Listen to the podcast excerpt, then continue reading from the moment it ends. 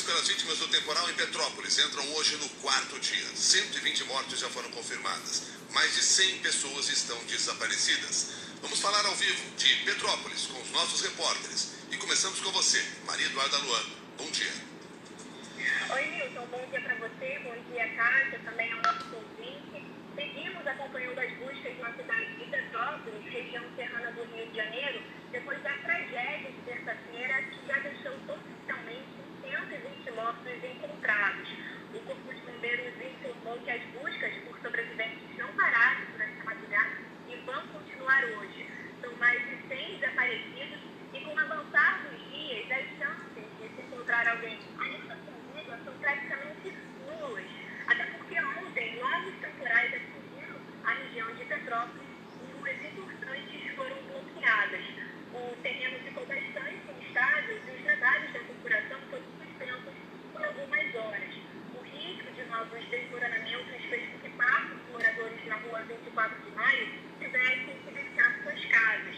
Vídeos publicados nas redes sociais registraram o desespero da população momentos antes da queda de ruas e estruturas rochosas. Torres, esse morro em frente aqui agora, acabou ser condenado, é, ameaça de cair, rolar pedra. Então, assim, mandando evacuar completamente,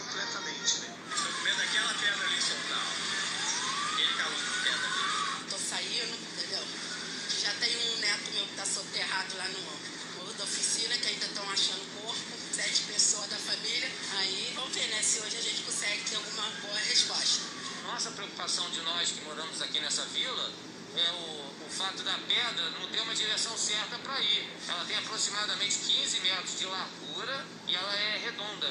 Então ela vai cair igual uma bola, né? Vai descer igual uma bola. E o rapaz falou que ela tá assim, tá bipartida, tá rachada. Então o reflexo dela, quando racha, ela pode ter reflexo para tudo quanto é lado. De acordo com a Defesa Civil, mais de 800 pessoas seguem desabrigadas. 33 pontos de apoio foram abertos pela Prefeitura em escolas e igrejas para auxiliar os atingidos. Voluntários e moradores da região têm se ajudado como podem.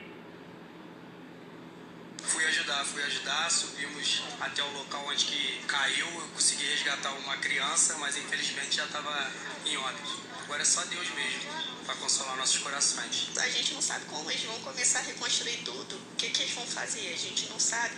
Tinha amigas nossas trabalhando, os filhos em casa. Gente, veio pra mim e a gente já sabia que a casa deles estava tudo soterrado. Não dá pra ver, tá chovendo, tá russo, não dá pra gente ver, mas a gente já tava vendo que estava tudo soterrado.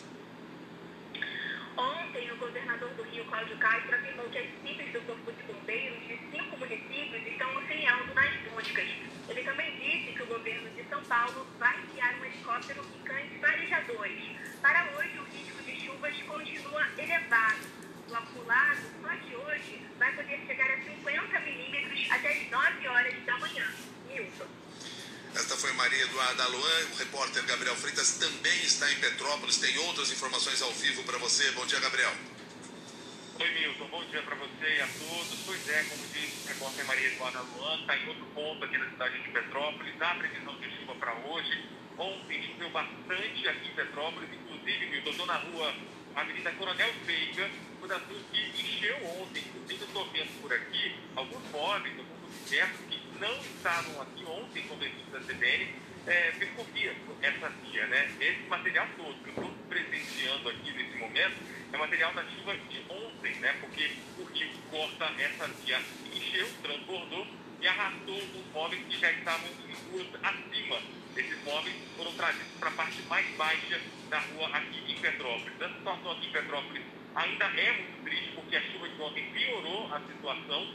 Agora, a gente tem informação de que as buscas continuam na região do Morro da Oficina, para onde a gente está indo nesse momento. Os bombeiros continuam agora com mais cautela, porque o solo está mais encharcado e as buscas podem ficar prejudicadas.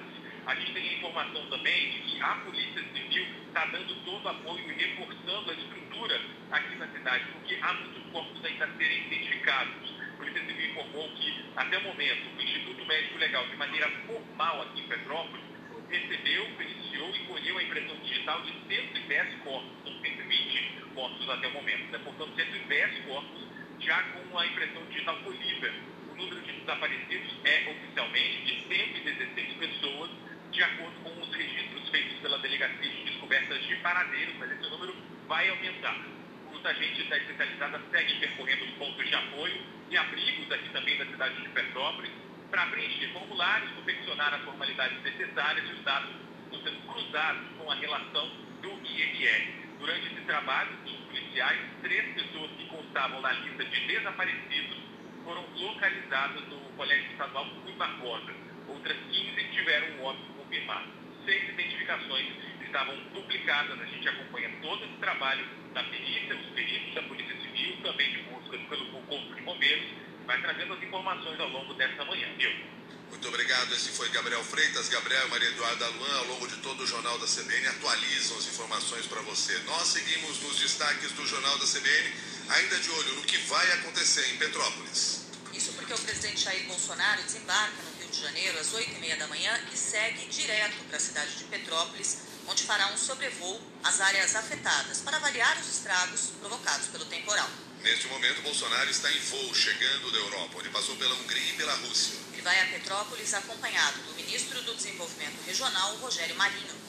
Por volta das 10 da manhã, o presidente deve se reunir com o prefeito Rubens Tempo para discutir as medidas emergenciais que serão adotadas no município da região serrana. Ontem, o governo federal reconheceu o estado de calamidade pública decretado em Petrópolis em função da tragédia na cidade. Com isso, o município terá maior facilidade para conseguir recursos do Ministério do Desenvolvimento Regional para o atendimento imediato à população, restabelecendo os serviços essenciais e reconstruindo equipamentos de infraestrutura que foram danificados. O ministro da Saúde, Marcelo Queiroga, sobrevoou as áreas atingidas pela chuva e anunciou a liberação de meia tonelada de medicamentos para a cidade. Os trabalhadores prejudicados pela chuva também poderão antecipar o saque do FGTS, como adiantou o ministro do Trabalho, Onix Lorenzoni. Todos os processos referentes a qualquer tipo de benefício do INSS para a cidade de Petrópolis, eles estão sendo buscados para a gente fazer a maior agilização possível para conceder o mais rapidamente possível, porque a gente imagina e vê né, a situação que aquelas pessoas estão vivendo nesse momento. Então, vai ter antecipação do FGTS, do SACS, e todos os benefícios que o INSS concede, eles estão em revisão acelerada para o pagamento ser o mais rápido possível, porque isso tudo vai ajudar na reconstrução da cidade.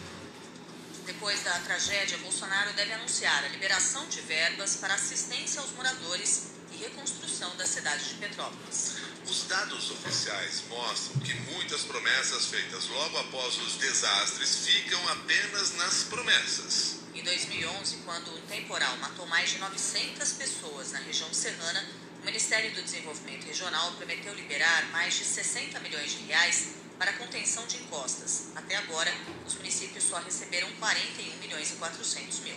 Na esfera estadual, o balanço feito no ano passado reconheceu que não havia sido aplicado nenhum terço da verba de 500 milhões de reais para erguer moradias, conter encostas e limpar leitos de rios na região.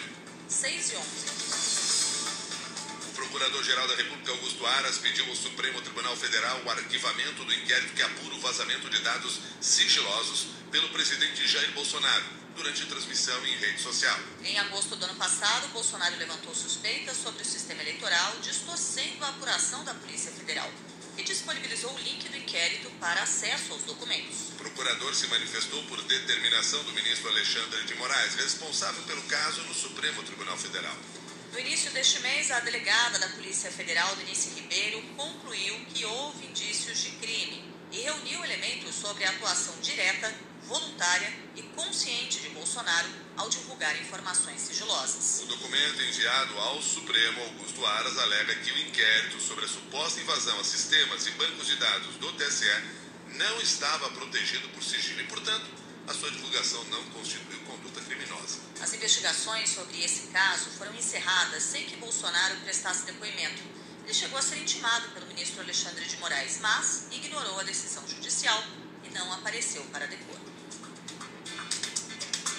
Augusto Aras também pediu o arquivamento da petição apresentada pelo senador Randolfo Rodrigues para que o presidente se tornasse réu por desobedecer a ordem judicial. Agora cabe ao ministro Alexandre de Moraes se manifestar sobre o posicionamento de Augusto Aras e definir os rumos do processo. Estes são alguns dos destaques.